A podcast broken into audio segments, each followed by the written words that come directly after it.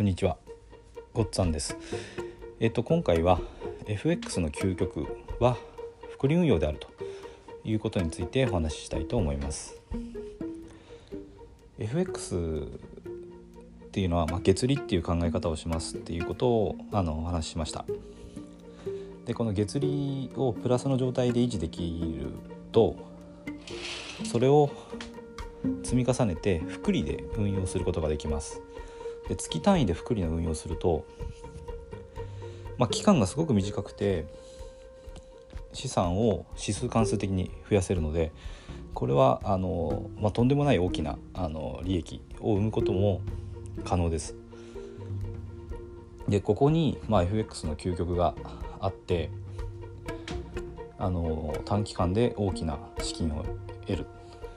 まあ一つの手段だと思ってます。でまあ私はあの FX と不動産について配信してますけども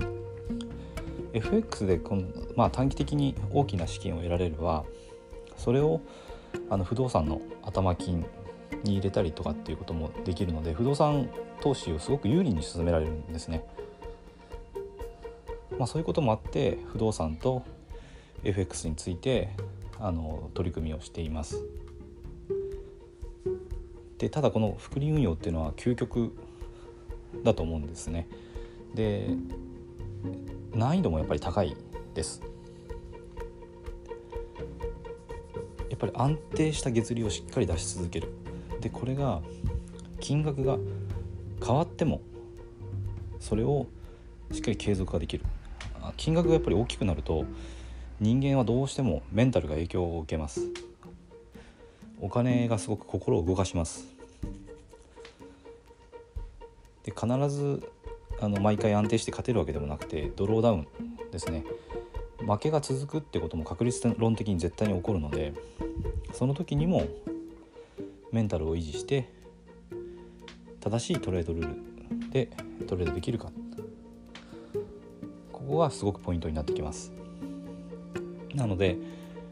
金額が上がった時に、まあ、普通ちょっと心がざわついたりするんですね。私もそういう経験があります。まあ10万円で運用してる時の1万円増えた減ったっていうことに比べると資金がもし増えて100万円で運用した時に10万円増えました減りました。あちょっとこれは今の生活からすると結構大きい額だと思います。でそれが1000万円になってくると今度は100万円増えました減りました。ってなるとこれかなり心がざわつきます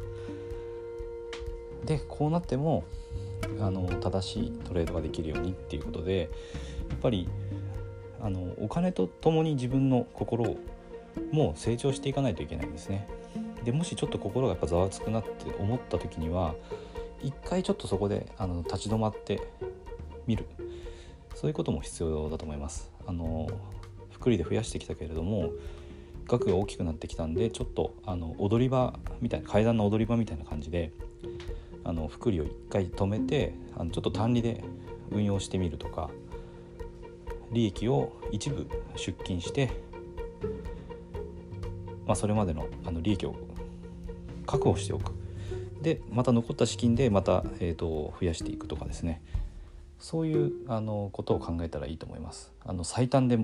ものすごく大きい金額を作ろうと思ってやってるとどこかであのやっぱりメンタル面で影響を受けてトレードを失敗して、まあ、資金を失うってことになってしまうのでで仮に少ない資金で始めたとしても資金を失あの大きな額になった時の資金を失ってしまうとそこまで到達するまでの自分の時間を使ってるのでそれを失ってしまうのと同じなんですよね。またあの少ない資金だったらまたもう一回投資できるかもしれないですけどやっぱり全部溶かしてしまうとその期間が全部無駄になってしまうのでそれは避けるようにあの行動した方がいいです。